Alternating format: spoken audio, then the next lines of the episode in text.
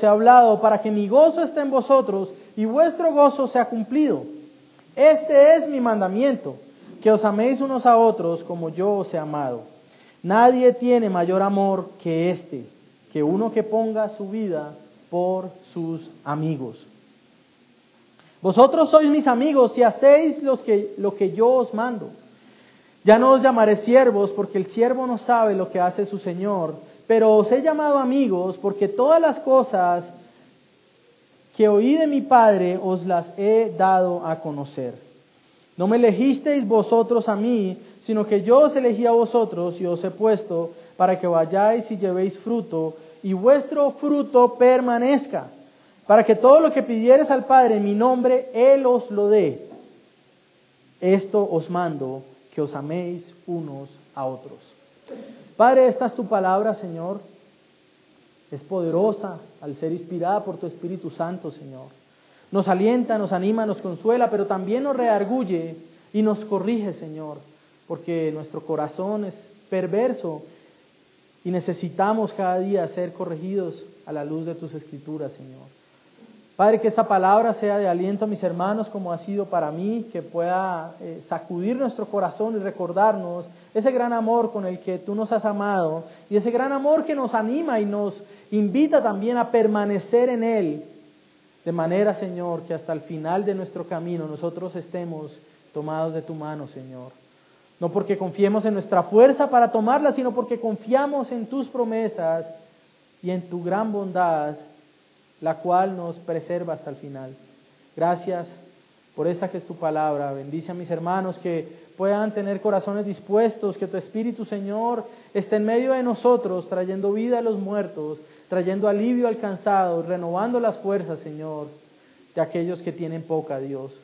Bendíceme y ayúdame, Señor, a predicar esta palabra de manera fiel, para que mis hermanos sean edificados en ella y para que los que no te conocen sean traídos a conocerte a ti, Señor. Padre, te damos las gracias en Cristo Jesús. Amén. El Señor está hablando a sus discípulos, recordemos, en el aposento alto, durante su última cena, que también es su última Pascua, a pocas horas de que llegue el traidor a entregarlo y de que comience el proceso que lo llevará finalmente a la cruz. Él sabe que sus discípulos están turbados en su corazón, que están dolidos en su corazón por esta noticia de que su maestro les será quitado. Entonces, a estando a tan pocas horas de morir, comienza a darles una esperanza gloriosa al hablarles acerca del amor con el cual ellos han sido amados por Él. Todo esto, como recordamos, tiene el propósito de que ellos puedan permanecer unidos a Cristo a pesar de los duros momentos que vendrán. Mis hermanos, es el tipo de amor que el Señor nos ha dado, lo que se nos recuerda por la obra del Espíritu en los momentos difíciles y lo que nos ayuda a perseverar en esta vida, guardando sus mandamientos de manera que también llevemos fruto y el nombre de Cristo sea glorificado. Hoy en la parte final de esta sección abordaremos los versículos 13 al 17, en los cuales el Señor sigue alentando a sus discípulos a perseverar basados también en el tipo de relación que el Señor ganará para ellos en la cruz, en la cual otorga también ricas bendiciones. Mi anhelo hoy, mis hermanos, es que podemos ver la entrega, podamos ver la entrega de nuestro Señor en la cruz como la evidencia de su amor inigualable que nos hace sus amigos. Y que esta bendición de ser sus amigos también nos da acceso a poder dar fruto y a tener certeza de que nuestras oraciones son escuchadas. He titulado mi sermón el día de hoy, La gloriosa bendición de la amistad con Dios. La gloriosa bendición de la amistad con Dios. Nuevamente leyendo el verso 13 al 17, que es el que nos atañe hoy, escuchamos las palabras del Señor. Dice, nadie tiene mayor amor que este que uno que ponga su vida por sus amigos. Vosotros sois mis amigos si hacéis lo que yo os mando. Ya no os llamaré siervos, porque el siervo no sabe lo que hace su Señor, pero os he llamado amigos porque todas las cosas que oí de mi Padre os las he dado a conocer. no me elegisteis vosotros a mí, sino que yo os elegí a vosotros, y os he puesto para que vayáis y llevéis fruto, y para que vuestro fruto permanezca, para que todo lo que pidieres al Padre en mi nombre, Él os lo dé. Esto os mando, que os améis unos a otros. En primer lugar, el día de hoy abordaremos cómo el amor de Cristo que entrega la vida nos hace amigos de Dios, versos 13 al 15. Y en segundo lugar, ¿cuáles son los beneficios de la amistad con Cristo? ¿Cuáles son los beneficios de estar unidos a Cristo y de ser sus amigos? El amor entonces que entrega la vida y que nos hace amigos de Dios. El Señor estaba hablando gloriosas palabras de ánimo a sus ovejas, a sus discípulos que están por ver a su Maestro ser entregado para la peor de las muertes. Ellos están tan solo a unas horas de ver el comienzo del padecimiento, el comienzo de la pasión de nuestro Señor. Hemos visto que una de las cosas que el Señor ha enfatizado también durante este discurso en su aposento alto es que Él no solo ha amado a los suyos, sino que los ha amado con una medida que es gloriosa e insuperable, la cual es el amor que Él ha recibido de su Padre. Pero adicional a esto, hermanos, en el verso 13, nosotros vemos al Señor hablar acerca del amor más grande que pueda existir, el cual Él expresa como un amor que pone la vida por sus amigos. Y quiero comenzar eh, este punto hablando acerca del amor de Cristo a la luz de este texto. ¿Qué podemos decir de este amor del Señor a la luz de, texto, de este texto, lo primero que podemos decir es que el amor que se muestra en la cruz por parte de Cristo es un amor, hermanos, que es único y que es inigualable. ¿Por qué el amor de Cristo que se revela en la cruz es único y por qué no puede ser igualado por nada? Es único porque Él sabía que iba a morir. Hay algo que sucede, yo sé que el, el concepto de dar la vida por los amigos no es algo que desconozcamos. De hecho, muchas, mucho del entretenimiento de hoy se basa en historias de alguien que valerosamente da su vida por un amigo. Sin embargo, en la mayoría de estas historias, esta persona no lo decide con anticipación. Él se involucra en una, en una situación de riesgo con la esperanza de poder salir vivo de ella. Sin embargo, el amor del Señor es inigualable porque Él de antemano conoce no solo que va a correr el riesgo de morir, sino que evidentemente es entregado a la muerte de cruz. El amor de Cristo es inigualable y único porque se entrega también de una manera voluntaria. Nadie quita mi vida, dice el Señor, sino que yo de mí mismo la pongo. Y no solo la pongo, sino que también la pongo y tengo el poder para volverla a tomar. Su amor es único también porque dio su vida por nosotros cuando aún no éramos sus amigos sino que Él da su vida para que nosotros podamos convertirnos en sus amigos. Tal vez usted pueda pensar, y quiero que medite, ¿quiénes son sus amigos? Y tal vez qué precio ha pagado para obtener esa amistad.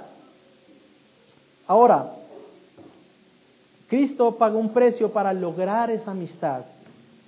Vamos a ir a Romanos capítulo 5 y vamos a recordar las palabras del apóstol Pablo. Verso 6 dice, porque Cristo, cuando aún éramos débiles, a su tiempo murió por los impíos. Ciertamente apenas morirá alguno por algún justo. Con todo, pudiera ser que alguno osara morir por el bueno. El Señor está, eh, por medio de Pablo, está diciendo acá, puede que alguien se atreva a morir por una persona buena. Puede que alguien se atreva a morir por alguien que lo ama, por alguien que, con el que tiene una buena relación. Mas Dios muestra su amor, verso 8, para con nosotros, en que siendo aún pecadores, Cristo murió por nosotros. Su amor es único entonces, mis hermanos, porque por medio de su sacrificio se paga el precio para que nosotros seamos convertidos en amigos de Dios. Es un amor único porque en la cruz no solo el Señor muere físicamente, sino que también sufre de una muerte espiritual. Ahora, para el hombre común, la muerte es separación del cuerpo y del alma. Eso es lo que sucede cuando alguien muere. Pero la muerte que sufre Cristo en la cruz es una muerte de tipo espiritual, es decir, que lo hace sentir una separación de su espíritu con la presencia de Dios, es decir, Él es apartado de la presencia de Dios o al menos experimenta lo que significa estar separado de Dios. Hermanos, en la cruz Cristo probó los errores del infierno al sentirse abandonado por su Padre. Recordemos sus palabras en la cruz en Mateo 27. Padre, Padre, ¿por qué me has abandonado? Ahora nosotros sabemos que evidentemente es imposible que haya una separación entre las personas de la Trinidad. Sin embargo, debemos recordar que Cristo era 100% hombre, 100% Dios. Y en su humanidad Él experimenta los errores, los horrores y lo terrible que es estar separado de su Padre. Así que por su tipo de muerte, su amor es único y su amor es irrepetible. Mi hermano, es importante que entendamos esto porque ninguno de nosotros puede morir por nadie de esta misma manera. Nuestra muerte, si se pudiera dar a favor de alguna persona, en el mejor de los casos podría salvarlo de una muerte física. Pero en ninguna manera nuestra muerte en favor de alguien, si se pudiera dar, podría rescatarlo de la separación eterna de Dios. Así que la única muerte en ese sentido que puede librarnos de la separación del Padre es la muerte de Cristo. En este sentido, su amor es único, su amor no puede repetirse. Y es eh, algo que debemos saber porque muchas veces, incluso vemos en las procesiones de Semana Santa, etcétera, etcétera, Personas tratando de replicar el amor de Cristo y crucificando, se les ponen clavos, etcétera, etcétera. Oh, mis hermanos, esto es necedad, porque de ninguna manera tan solo pudiéramos estar cerca de representar el tipo de muerte con la que Cristo murió. Pero es un amor no solo particular, no solo único, no solo irrepetible en su acto de la cruz, sino que es también un amor que se da por personas particulares. Ahora el Señor está hablando a sus discípulos en el aposento alto y les está diciendo que Él dará su vida en unas horas por sus amigos. Y esto es algo maravilloso y es algo que tal vez para algunas personas sea un poco eh, desagradable y chocante pensar en que Cristo no dio la vida por todas las personas. Si vamos a un velorio todos creen que van al cielo, pero a la verdad Cristo no murió por todas las personas, Cristo murió por aquellos que Él quiso morir. Hermano, todo cristiano verdadero debe tener plena convicción de que Cristo entregó su vida por Él. En primera de Juan, capítulo 3, nosotros vemos que el apóstol Juan definitivamente, y no solo después de este discurso del Señor, sino después de verlo en la cruz, después de verlo resucitado, después de escuchar sus palabras, durante 40 días él tuvo la convicción de que Cristo entregó su vida por él. Primera Juan 3:16 dice lo, lo siguiente. En esto hemos conocido el amor, en que Él puso su vida por nosotros. También nosotros debemos poner nuestras vidas por los hermanos. En esto hemos conocido el amor. ¿En qué se manifiesta que Dios nos ha amado? En que Él puso su vida por nosotros. Mis hermanos, el amor mostrado por Cristo a nosotros es un amor que escapa de todo nuestro entendimiento. Es un amor que por mucho supera el alcance de nuestras mentes mortales. Es un amor glorioso que rompe las barreras de nuestra enemistad con Dios para que podamos ser hechos sus amigos. Y también para que podamos ser adoptados y, de esa manera acercarnos a Dios y poder clamar como veíamos hoy en la escuela dominical, Abba Padre. Se nos ha dado ese, tipo de espíritu por medio de la muerte de Cristo, que puede acercarse a Dios y que puede decirle, Abba, Padre. Hermanos, es un amor incomprensible, pero a pesar de eso es un amor que puede conocerse.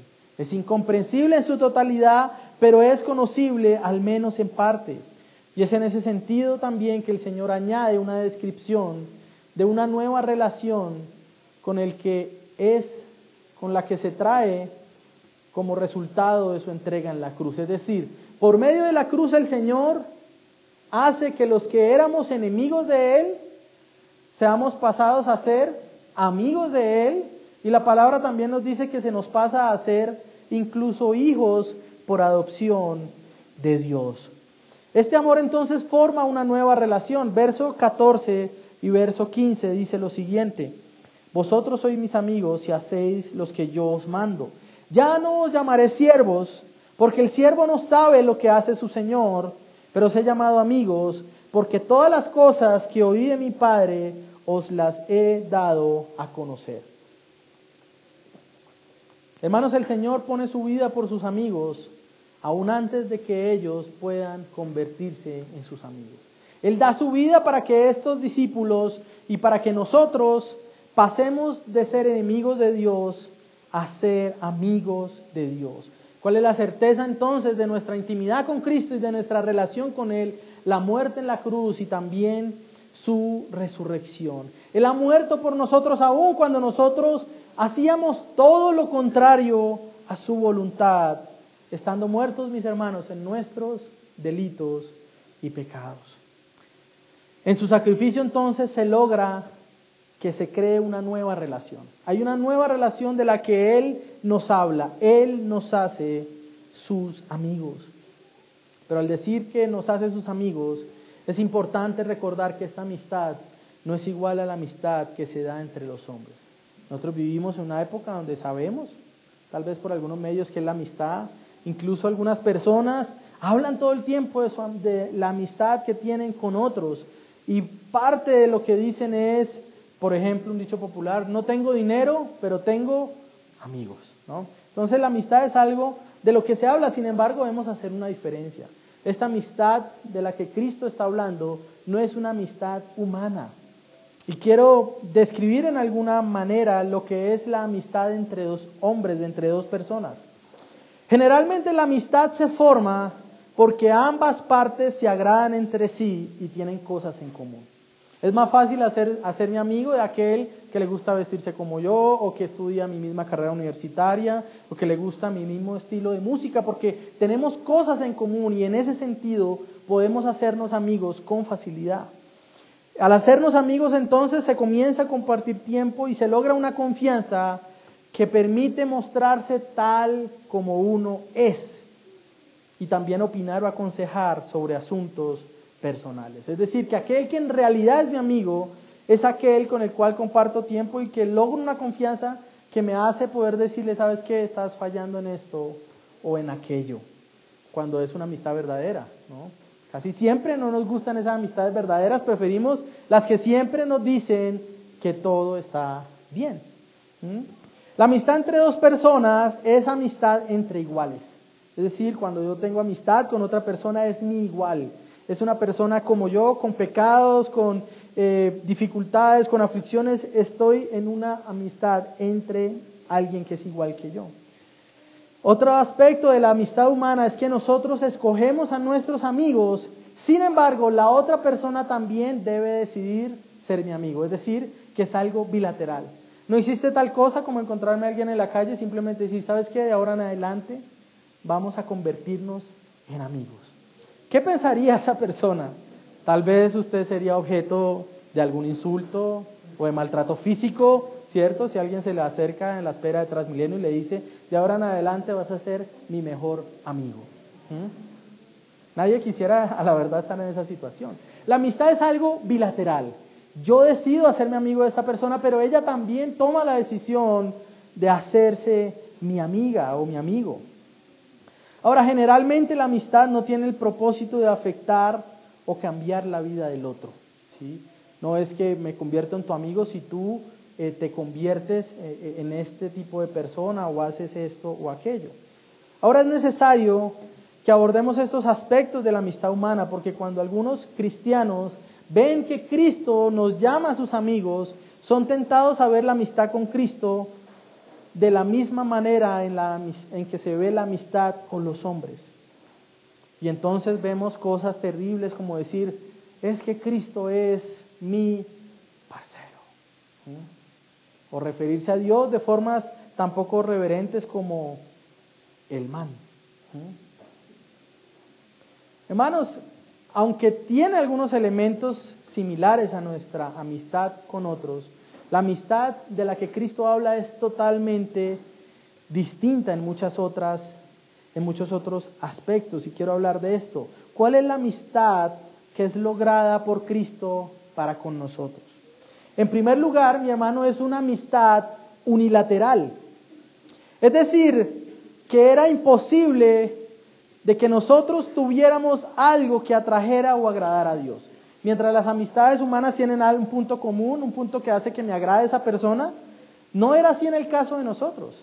¿O quién de nosotros podría decir, es que Cristo se hizo mi amigo porque teníamos tanto en común, yo con mi Salvador, ¿cierto? Obediencia perfecta, eh, santidad total. Ninguno de nosotros puede decir que Cristo dio el paso en respuesta a algo que vio en nosotros.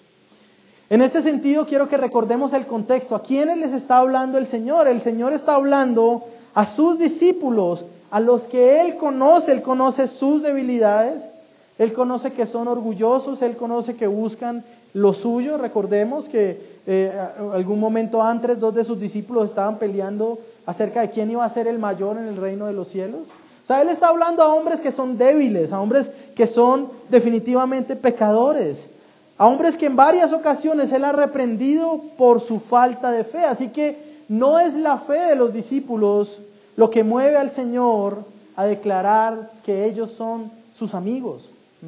Y eso es bueno para nosotros, hermano, porque en ocasiones, aún estando en Cristo, nuestra fe suele ser débil.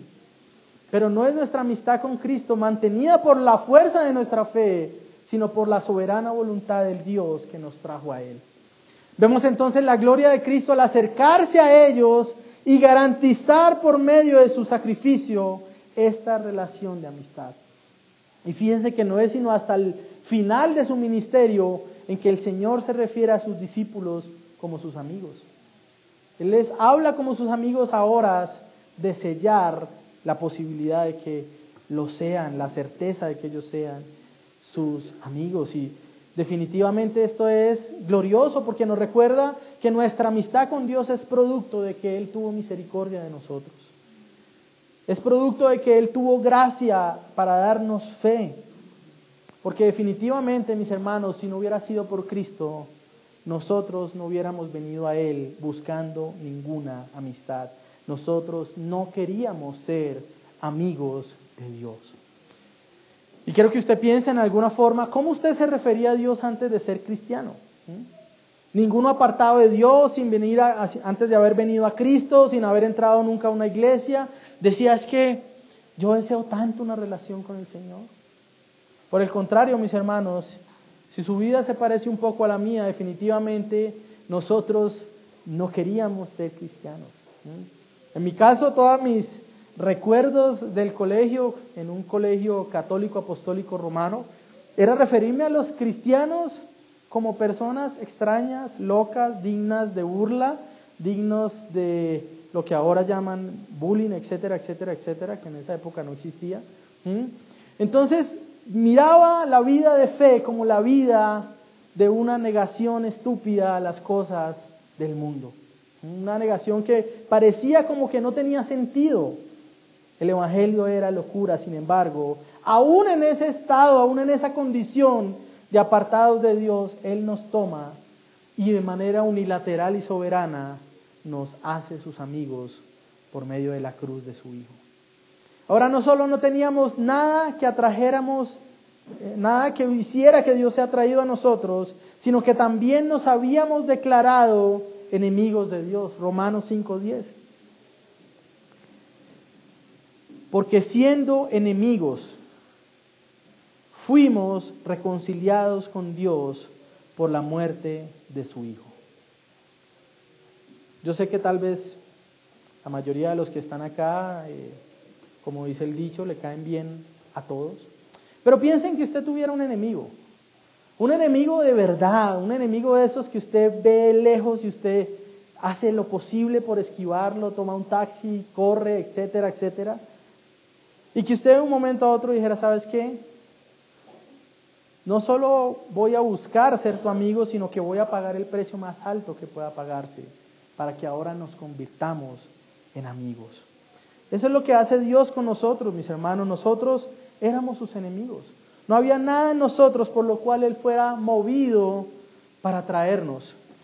El apóstol Pablo también en Colosenses capítulo 1, verso 21 dice, y a vosotros también, que erais en otro tiempo extraños y enemigos en vuestra mente, haciendo malas obras, ahora os ha reconciliado.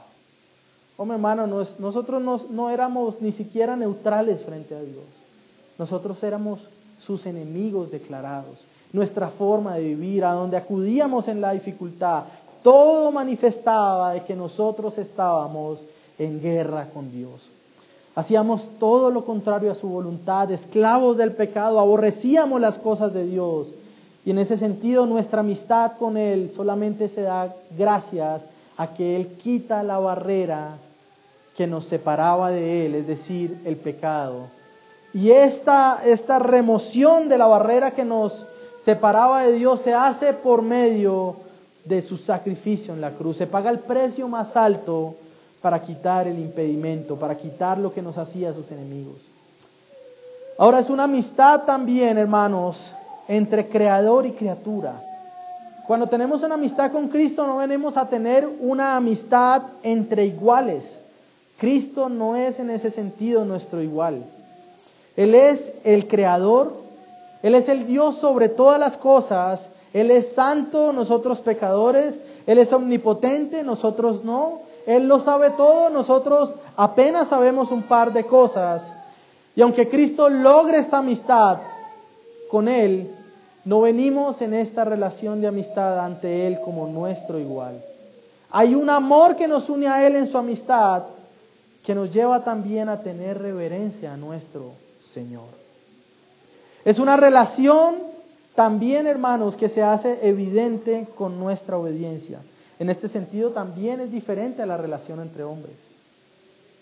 Porque por lo general nosotros no le pedimos a un amigo que demuestre obediencia a nosotros, ¿verdad? Pero como no es nuestro igual, como no es mi vecino, como no es mi parcero de la infancia, como no es mi amigo en este sentido, sino que me estoy acercando al Dios vivo, al Dios verdadero, al Dios eterno. Reflejar mi amistad con Él demanda que yo obedezca o anhele obedecer sus mandatos. Ahora, no es una condición, no, no es que está diciendo Cristo que es la condición para lograrlo, y ahí en la traducción al español no nos ayuda tanto, pero debe interpretarse como que obedecer a Cristo es la evidencia de que he sido reconciliado y sido ahora amigo de Dios. La amistad con el Señor nos hace caminar una vida de obediencia a sus mandamientos. Mis hermanos, somos convertidos en amigos de Dios si estamos en Cristo. Debemos meditar en lo grande que son estas palabras ser amigo de Dios. Y es difícil meditar en ellas porque la amistad ahora es muy escasa, la verdadera amistad. Tal vez si pensamos cuántos amigos conservamos desde que tenemos uso de razón, tal vez sean muy pocos. Así que es difícil pensar en este tipo de amistad. Pero esta amistad lo que sabemos es que nos lleva a caminar en una vida que desea obedecer sus mandatos. Hasta este punto, mis hermanos, en las Escrituras, si vemos todo el relato desde Génesis hasta llegar al aposento alto, al único que se le había referido en las Escrituras como amigo de Dios era Abraham. Cuando Dios aparece a Abraham en esta teofanía grandiosa camino a Sodoma y Gomorra, antes de partir, antes de enviar a los ángeles a destruir Sodoma y Gomorra, el Señor dice, le ocultaré a mi amigo Abraham lo que he de hacer. Y en este sentido se refiere a Abraham como amigo de Dios. El Señor lo llama su amigo y por eso le revela el plan de destruir Sodoma y Gomorra. Ahora, siglos después, en ese aposento alto, el Señor habla a sus discípulos, aquellos que están sufriendo porque sus maestros les será quitado y les será llevado a la cruz. Sin embargo, también ellos han venido recibiendo grandes promesas de parte del Señor. E incluso se les asegura en esta nueva relación que no es como una amistad humana y que también tiene unas características si la comparamos entre la relación de siervo y de amigo. El Señor hace también este contraste. La amistad dada por Cristo se contrasta con la relación de un siervo con su amo. Verso 15.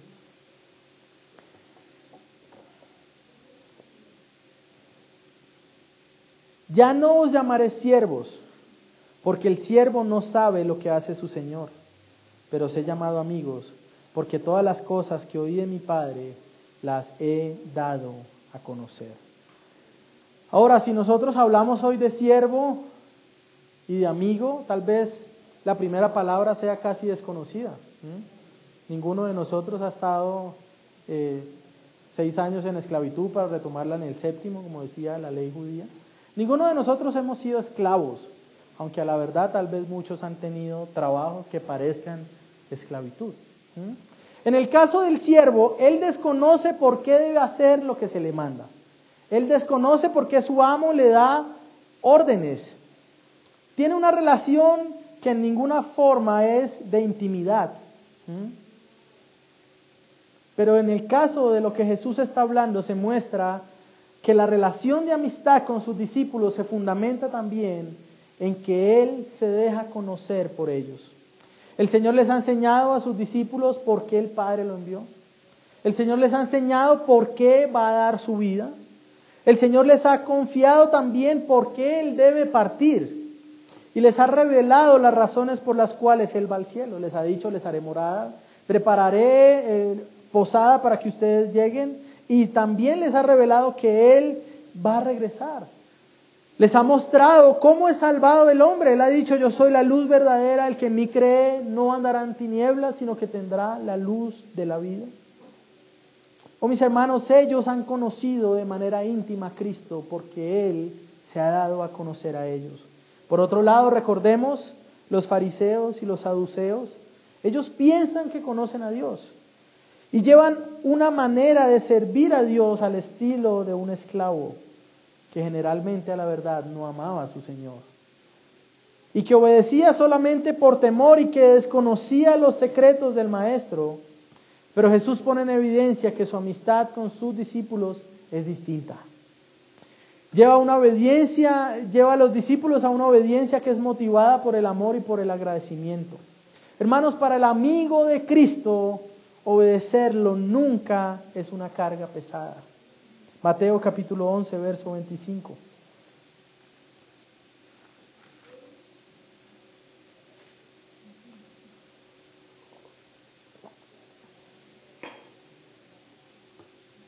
Dice la palabra del Señor. En aquel tiempo respondiendo Jesús dijo, te alabo Padre, Señor del cielo y de la tierra, porque escondiste estas cosas de los sabios y de los entendidos y las revelaste a los niños.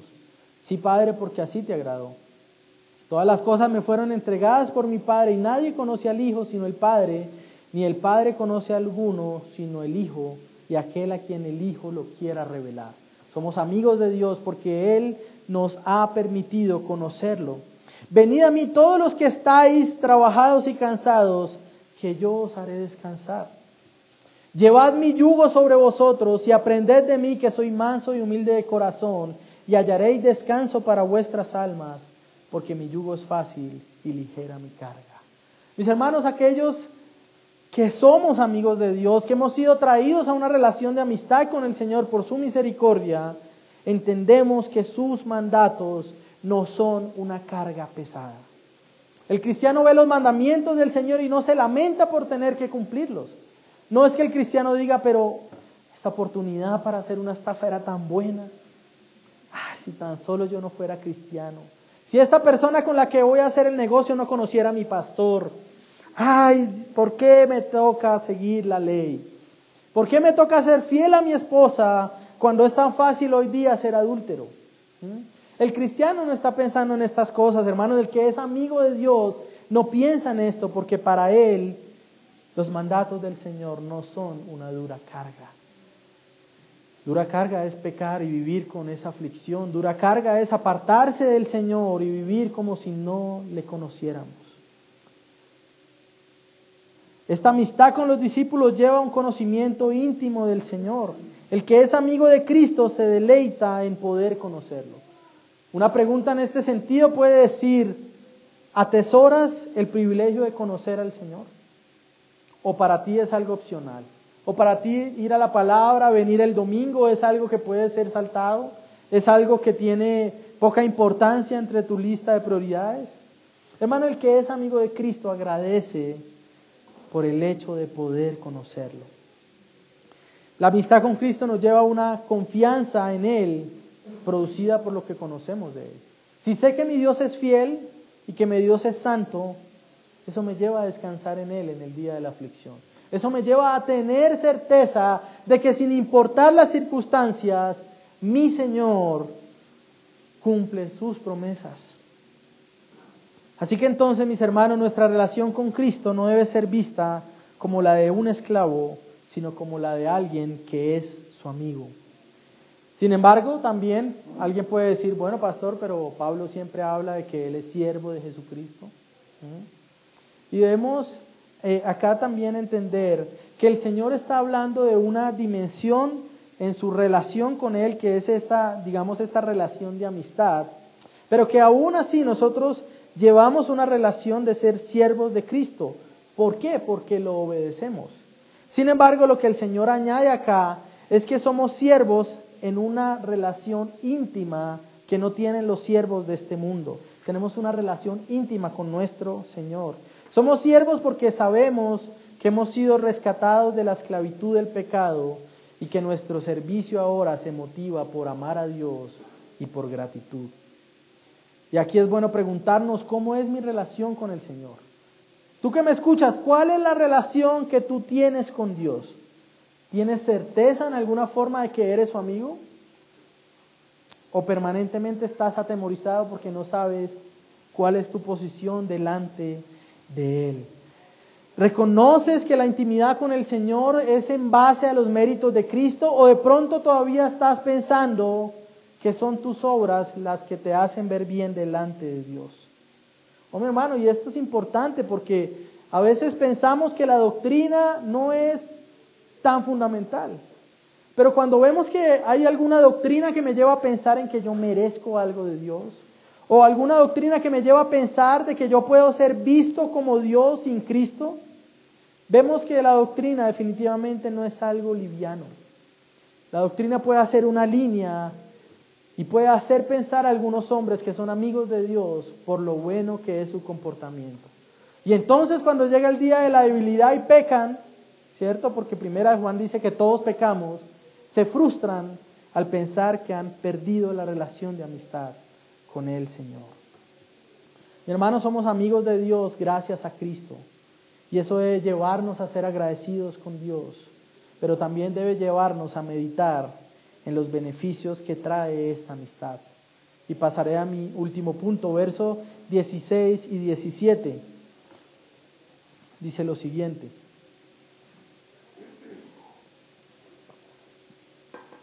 Gloria a Dios por este versículo. Todos los que han abrazado la doctrina de la elección, decimos amén. ¿Mm? No me elegisteis vosotros a mí. Gloria a Dios porque yo nunca hubiera escogido al Señor. No me elegisteis vosotros a mí, sino que yo os elegí a vosotros y os he puesto para que vayáis y llevéis fruto y vuestro fruto permanezca, para que todo lo que pidieres al Padre en mi nombre, Él os lo dé. Esto os mando que os améis unos a otros. Antes de hablar de los beneficios de la amistad con Cristo, Quiero que nos detengamos en el énfasis que hace el Señor. Su amor es un amor que elige. Su amor es un amor electivo. No me elegisteis vosotros a mí, yo los elegí a ustedes. Y como es un amor electivo que no se desprendió de algo que había en mí, no me lleva al orgullo. No me lleva a decir, es que, ah, escogido por Dios. Sino que me lleva a decir, Señor, gracias, porque me, escogiste a pesar de que no había nada en mí para que lo hicieras. Por eso una contradicción que haya alguien que entienda la predestinación o que entienda que es escogido por Dios por gracia y a pesar de eso sea arrogante o orgulloso. Mis hermanos, el Señor nos ha escogido, no somos nosotros los que cogimos, escogimos a Dios. Esto es glorioso, pero también nos confronta y también nos humilla, porque mucho del cristianismo actual se basa en un evangelismo que busca desesperadamente por todos los medios llevar a que la persona tome una decisión por Cristo. Y que entonces, si repiten una oración de entrega, pueden contar a esa persona como un convertido. Oh mis hermanos, es Dios quien nos ha escogido. La respuesta que damos al venir a Cristo evidencia que es Él quien nos ha traído delante de su presencia.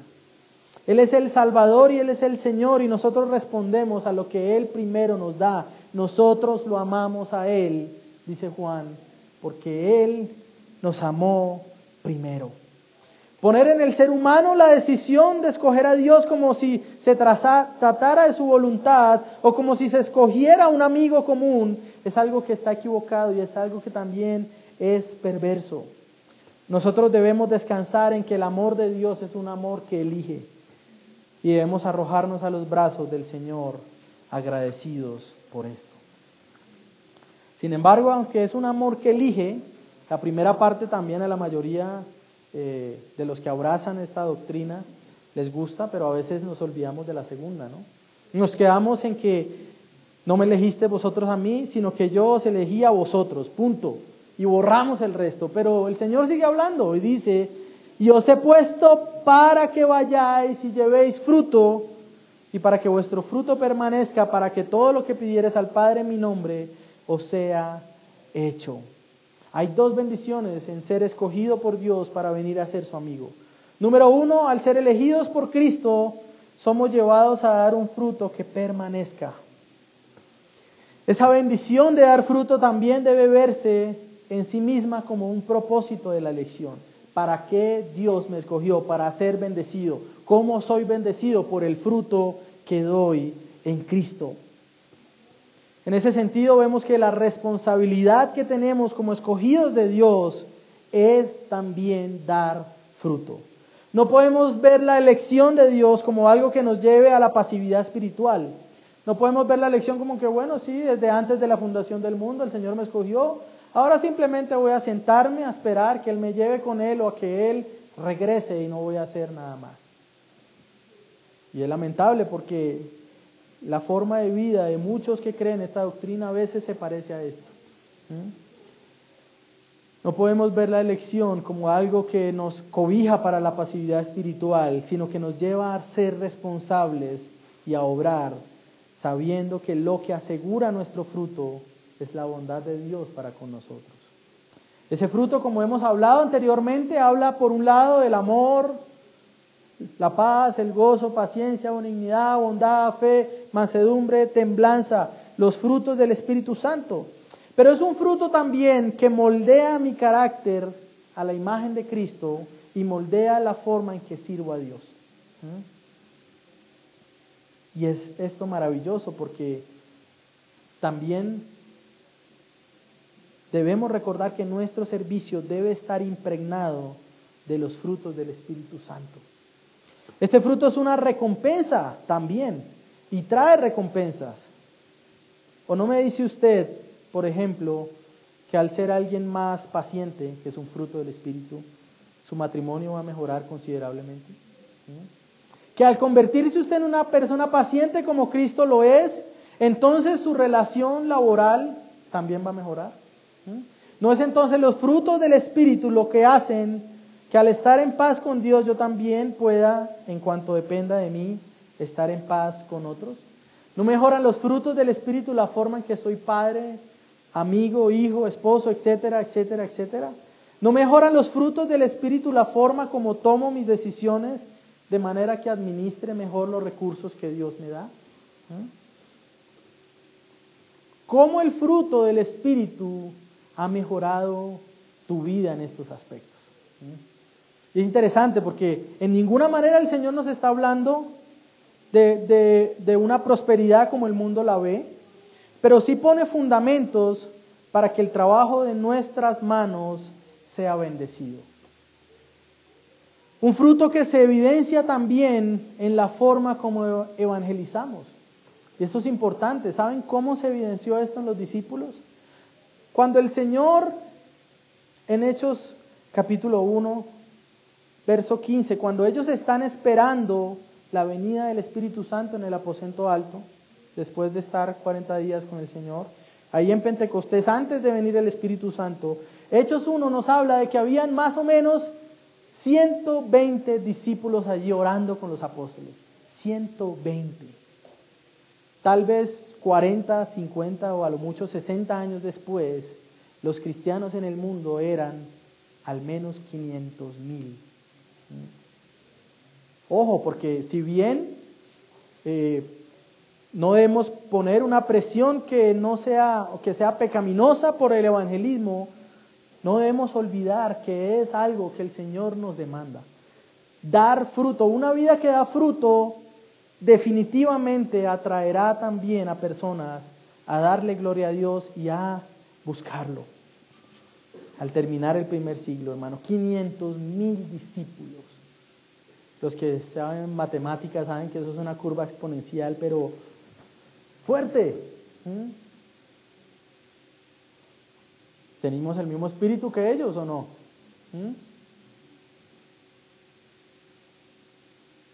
Oh, mis hermanos, dar fruto también nos lleva a predicar el Evangelio que hemos recibido. Es un fruto que no es un fin en sí mismo, sino un medio para algo mayor, la conversión de otros hombres para que Dios sea glorificado. Mateo 5 dice que nosotros somos la luz del mundo y que una ciudad no se puede esconder que la luz no puede ser puesta debajo de una mesa o de una cama, sino que se levanta para que sea vista por todos los hombres. Nosotros somos la luz del mundo, a causa de nuestra amistad con Cristo, no por nada que haya en nosotros. Pero es un fruto que damos y que debe ser también permanente. En esto vemos que aunque nosotros tenemos parte en el trabajo de dar fruto, es una obra principalmente de Dios es un fruto que permanece, es un fruto que es eterno, es un fruto que se evidencia a lo largo de nuestra vida. Los que somos creyentes hace varios años podemos evidenciar la verdad que hay en las palabras de Salomón, en el Proverbio 4, verso 8, cuando se nos dice que la senda del justo es como la luz de la aurora que va en aumento hasta que el día es perfecto. Si usted lleva algunos años caminando en el Señor, o incluso si lleva tan solo meses caminando con Cristo, no puede usted mirar atrás y ver que evidentemente el fruto del Señor lo ha hecho un hombre más paciente, tal vez más sabio, tal vez más amoroso, tal vez más corregible en un sentido. Todo lo relacionado con este fruto dado por Dios es permanente. Por eso no hay tal cosa como alguien que pueda decir, es que cuando yo era cristiano, Escuchamos a veces eso, ¿no?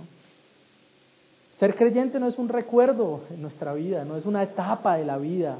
Recuerdo que cuando me convertí, mis compañeros del colegio me decían, seis meses, un año y ya se le pasa esa etapa de buscar espiritualidad. Oh hermano, 16 y contando y esperando que sean muchos más o que el Señor regrese antes. Mis hermanos, es imposible ser escogido por Dios y ser reconciliado con Él y llegar a ser sus amigos sin desear llevar fruto.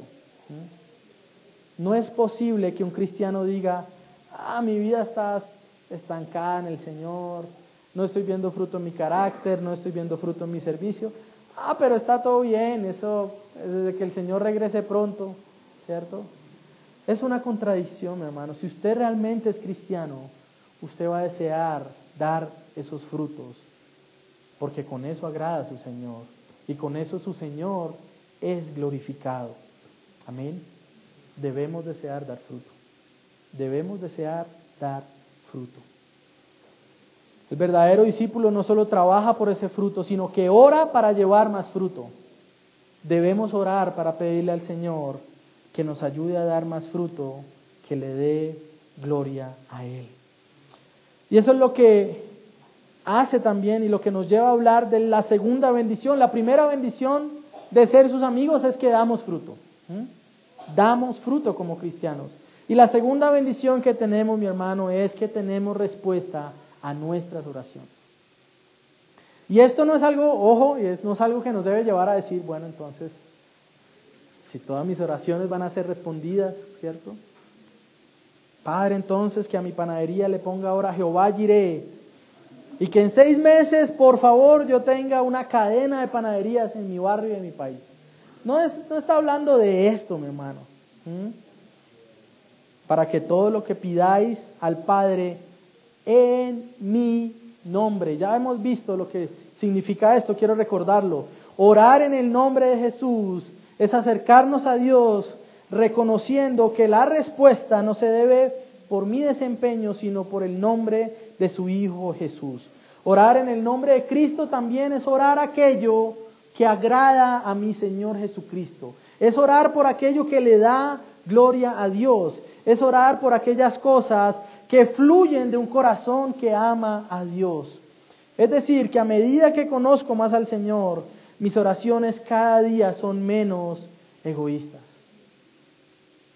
¿No le sucedía que al principio tal vez de su vida cristiana todas sus oraciones eran, dame, ayúdame, prospérame, bendíceme, ¿cierto? Y todo me, ¿cierto? Pero nuestra oración cada día, a, a, cuando perseveramos en la fe y somos transformados por el Señor, cada vez nuestras oraciones dejan de estar más centradas en nosotros. Y en esto Dios es glorificado. Cada vez hay más desesperación y angustia en nuestra oración, pidiendo misericordia para que los que no conocen a Cristo vengan a conocerlo. Cada vez si nuestra oración en alguna forma aterriza en nosotros, es porque estamos pidiendo, Señor, ayúdame a dejar de pecar. Señor, ayúdame a dejar de confiar en mis propias fuerzas. Si el mandato que hemos recibido del Señor lo atesoramos, que es amarnos los unos a los otros, definitivamente esto se va a convertir en parte rutinaria de nuestra oración. Si nosotros nos amamos sabiendo que debo amar a mi hermano porque él es amigo de Cristo también, definitivamente mi oración se transforma en una oración que busca el bien de otro, en una oración que es intercesora. Somos llevados a orar a favor de nuestros hermanos y deseando la conversión de otros. Si somos amigos de Cristo y nuestros hermanos también, entonces debemos orar por ellos. Somos bendecidos con estas cosas y también somos bendecidos al recibir nuevamente el mandato. Una vez más, verso 17, esto os mando. ¿Qué manda? Que os améis unos a otros. Ay Señor, otra vez, pero ya lo habíamos escuchado hace un mes, hace tres semanas, hace dos semanas. El Señor lo repite. Y si usted se siente inquieto o se siente molesto porque se repite una y otra vez amar unos a otros, es porque nos cuesta amarnos. Y es porque no nos gusta. Es porque es más fácil vivir al estilo del católico que se sienta en la avanza, en la banca y no le importa quién está al lado, qué sufre, qué necesita, quién es. Oh, mi hermano, la mayoría de cristianos también somos así, por eso nos gusta escapar de eh, asuntos como comprometernos con la iglesia, venir todos los domingos, ¿cierto? Porque no estamos tan interesados en eso. Pero al mismo tiempo, si alguien de la iglesia no me llama, no hay amor. ¿Mm? ¿O no? Porque siempre estamos centrados en lo que la iglesia me puede dar en vez de cómo yo puedo mostrar este amor de Cristo a mis otros hermanos. ¿Mm?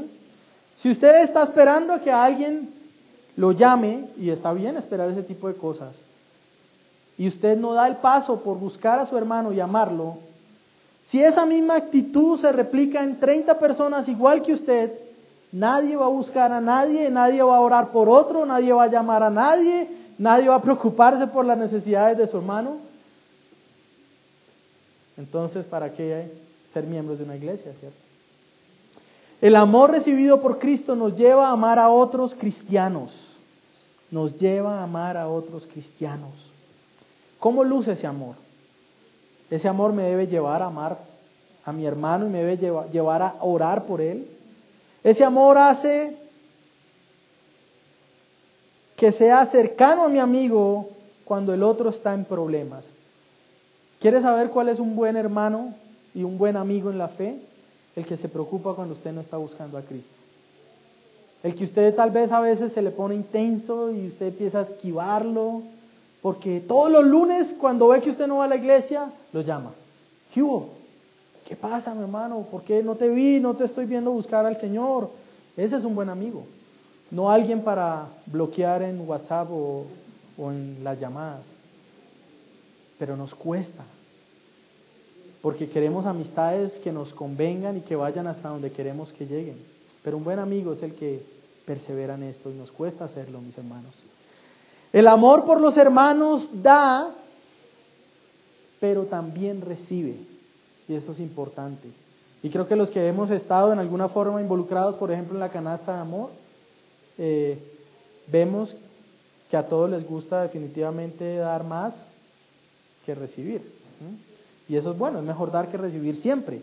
Pero el amor por los hermanos no solo hace que yo esté dispuesto a dar para sus necesidades, sino que también atesore cuando ellos están dispuestos a ayudarme en alguna necesidad. Porque hace que nuestro orgullo sea quebrantado, porque hace que realmente digamos, no puedo solo. Y si mi hermano me va a ayudar, pues gloria a Dios, porque eso no es un deseo de él, Dios lo puso ahí. Amén. A la luz de estas cosas, mis hermanos, debemos meditar si estamos evidenciando que nos amamos unos a otros. Recordemos, los discípulos están por entrar a sus horas más difíciles y por eso el Señor quiere que ellos sepan que su maestro ahora también es su amigo, que su maestro ahora también es cercano a ellos, como tal vez ellos, a pesar de que lo habían visto, ahora quiere que Él esté seguro, ellos estén seguros de que su maestro les ama y que los ve como sus amigos. Él les ha mostrado secretos maravillosos que los unen en una intimidad con Él. Mis hermanos, nosotros de esta misma manera hemos sido reconciliados con Dios por Cristo y hemos venido a ser ahora también sus amigos. Si usted es cristiano, hermano, déjeme recordarle, usted ha sido hecho amigo de Dios por medio de la cruz. Esto es un amor grande. Nadie lo puede amar de esta forma. Ni su combo, ni su grupo de amigos, ni el parche de la oficina, nadie lo va a poder amar como Cristo lo ha amado y nadie puede ofrecerle una amistad como la que Cristo ha logrado en la cruz.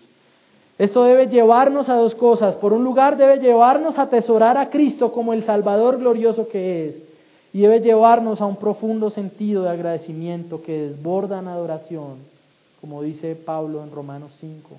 Debemos ser llevados a reconocer esta esperanza como algo que no nos avergüence.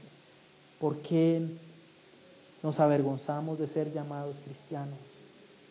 Si ese título implica que hemos sido traídos a ser amigos de Dios. El amor del Señor que se ha derramado en nuestros corazones debe también desbordarse hacia, hacia otras personas. Ese amor es glorioso, no tiene comparación, no hay nada que pueda acercársele al amor de Dios. Él ha muerto por nosotros cuando nosotros éramos sus enemigos. No merecíamos otra cosa sino la destrucción y que nuestra, la memoria de nuestra vida fuera borrada de la tierra. Pero a pesar de eso, Él se acercó a nosotros y nos hizo sus amigos. Oh, hermano, si esto no lo llena a usted de gozo, entonces usted necesita un nuevo corazón. Y si usted necesita un nuevo corazón, solo Dios puede darlo. Y al escuchar esta palabra, tal vez usted esté recibiendo uno para atesorar estas cosas. Debemos atesorar el amor y adorarlo por ese amor que nos da. Pero también debe llevarnos a esforzarnos para dar fruto y para amar a nuestros hermanos como Él nos ha mandado. No somos escogidos para esperar el día de nuestra muerte sin hacer nada. Somos escogidos para llevar fruto y un fruto que permanezca. Algunas aplicaciones, mis hermanos, para terminar. Aquel que no es creyente, aquel que tal vez sus labios hablan de su fe, pero su forma de vida demuestra que evidentemente aún es enemigo de Dios. Yo quiero decirle que no importa lo bueno que usted piensa que es, es imposible que usted sea amigo de Dios por sus propios medios. No importa que usted piense, pero es que llevo un año sin decir mentiras. Ahí va la primera. ¿Mm? ¿Mm? Tal vez usted piense que es muy bueno, que su moral está de manera eh, rebosando, pero ni la mejor moral, hermano, nada de nuestras obras puede hacer que Dios se incline a ser nuestro amigo. Y si usted tal vez confiaba en sus obras, yo quiero decirle que usted debe venir a Él reconociendo que Él es el que puede escogerlo y no usted a Él. Y que usted debe venir a abrazar el amor que hoy se le ha expuesto. Usted debe venir a Cristo. No lo vea como una opción. No lo vea como está bien en esta visita a religiones que estoy haciendo. El otro fin de semana voy a ir a, a ver qué me dicen los hinduistas. La otra semana hablar con el imán. No, mi hermano. Nadie puede amarlo de esta forma. Solamente Cristo y usted debe venir a Él. A los que somos miembros de esta iglesia, yo quiero hacer unas preguntas y quiero invitarlos a que nos esforcemos juntos para dar un fruto que permanezca en nuestras vidas y que redunde en la conversión de almas. ¿Evidencias el deseo de dar fruto en tu vida? ¿Oras por eso? ¿Cómo es el fruto de Cristo evidenciado en tu vida en las diferentes áreas? ¿Cómo ves ese fruto evidenciado allí? ¿Mm? Algo más para la iglesia es que tenemos la bendición de ser hechos amigos de Dios en Cristo. Mis hermanos, y esto es importante, porque en el peregrinaje en esta tierra habrá aflicción. Pero si reconocemos, si recordamos, si abrazamos el hecho de que Cristo nos ha llamado sus amigos, podemos descansar en que esta amistad nos va a sostener en esta tierra hasta el final. No es una amistad pasajera.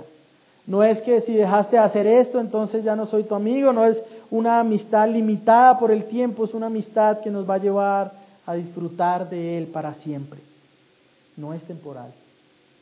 Y debemos dar gloria a Dios por eso. Tenemos la mayor motivación para llevar una vida de oración. Nuestras oraciones, hermanos, siempre son respondidas por el Señor. Solo que no siempre como usted las hace, ¿no? Y gloria a Dios por el Espíritu Santo que intercede con nosotros con gemidos indecibles para que su oración sea presentada delante de Dios de una manera decente. Y de esa forma entonces el Señor responde a nuestra oración conforme a su voluntad. Tenemos fundamento para atesorar a nuestros hermanos porque ellos también son amigos de Cristo. Dura cosa es aborrecer aquel por el que Cristo murió. Si tú eres miembro de esta iglesia o si estás llegando a esta iglesia, debes reconocer o debes saber desde ya que esta es una iglesia que no es perfecta en amar a los hermanos, pero es una iglesia donde se predica la necesidad de hacerlo y donde nos esforzamos por hacerlo. Somos torpes y a veces nos cuesta, sí, pero confiamos en el Señor que nos ha llamado a ser sus amigos. Amén. Padre, gracias por esta palabra, Señor, es viva, es eficaz, transforma corazones. Ayúdanos, Señor, a que ese amor recibido sea derramado hacia otros hermanos. Ayúdanos a darte la gloria porque tú aseguraste nuestra amistad con el Padre, Cristo. Gracias por darnos salvación, por traernos a conocerte y por tener este privilegio de saber que tú caminas con nosotros. Si el día es oscuro, tú caminas con nosotros. No temeremos aunque andemos en valle de muerte, Señor. Tú vas con nosotros. Tu vara y tu callado nos infunden aliento, Señor, porque somos tus amigos, porque conocemos lo que tu palabra dice, porque tú nos has traído a poder amarte y a poder también desear dar estos frutos. Ayúdanos a dar frutos, Señor. Nos cuesta. A veces no queremos hacerlo, Señor. Ayúdanos a ser responsables y a buscarte día a día, Señor. En tus manos está este día, Señor. En tus manos nuestras vidas. Ayúdanos a vivir estas cosas, Señor. Y a reconocer que eres tú quien salva, eres tú quien escoge, eres tú quien trae, Señor. Nosotros solo podemos gozarnos en la salvación que hemos recibido. Y solo podemos, Señor, adorarte y ser llevados a ser humildes, Señor, porque eres tú quien nos salvó. No te escogimos nosotros, tú nos escogiste, Señor. Gracias por eso, porque de lo contrario, Dios, aún estaríamos muertos en nuestros delitos y en nuestros pecados, Señor. Tu mano en nuestra vida, Señor, oramos en Cristo Jesús. Amén.